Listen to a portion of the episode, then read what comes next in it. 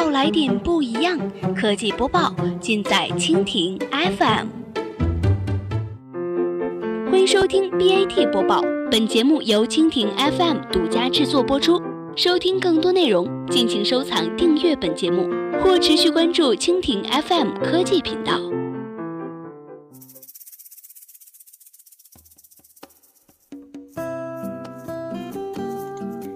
大家好，欢迎收听今天的 BAT 播报。今天呢，我们来关注一下李彦宏，未来中国互联网发展主要推动力就是 AI。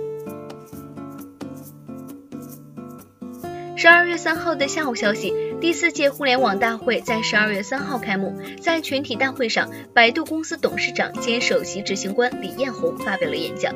李彦宏指出，未来中国互联网发展主要的推动力就是 AI，从金融到房产、教育、医疗等能想到的产业都会因 AI 而发生变化，AI 堪比工业革命。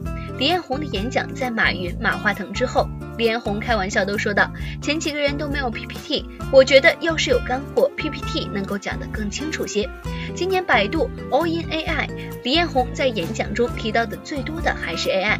他说：“时隔一年又到乌镇，PPT 上的 GDP 增速与网民增速对比图，过去四年网民的增长慢于 GDP 的增长，这意味着互联网人口红利结了。去年我说移动互联网时代已经结束了，很多人不同意。我看现在原先。”讲移动互联网的已经开始在讲 AI 了。在李彦宏看来，互联网在十几年前成长动力有三个：第一，网民人数的成长；第二，上网时间的增加；第三，网上信息量的不断增加。当人口红利没有后，以 AI 的技术创新将推动发展。在当前，李彦宏说，互联网目前有三个成长动力：一、算法；二、算力；三、数据。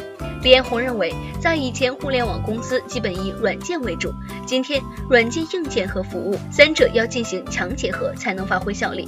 以汽车工业为例，现在会因 AI 而产生新的变化，无论是出行服务商、系统提供商、汽车制造商，都将随之改变。李彦宏强调了 AI 对中国互联网的推动力作用。他说，中国互联网最独特的地方是七亿网民说同样的语言，遵守同样的法律，产生统一规则的数据，可以推动算法的创新，从而促进算力的提升。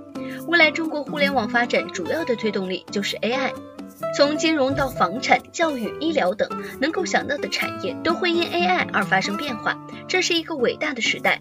AI 堪比工业革命，期待 AI 能够给每一个人带来新的惊喜。李彦宏说道。好了，以上就是我们今天节目的全部内容，感谢您的收听。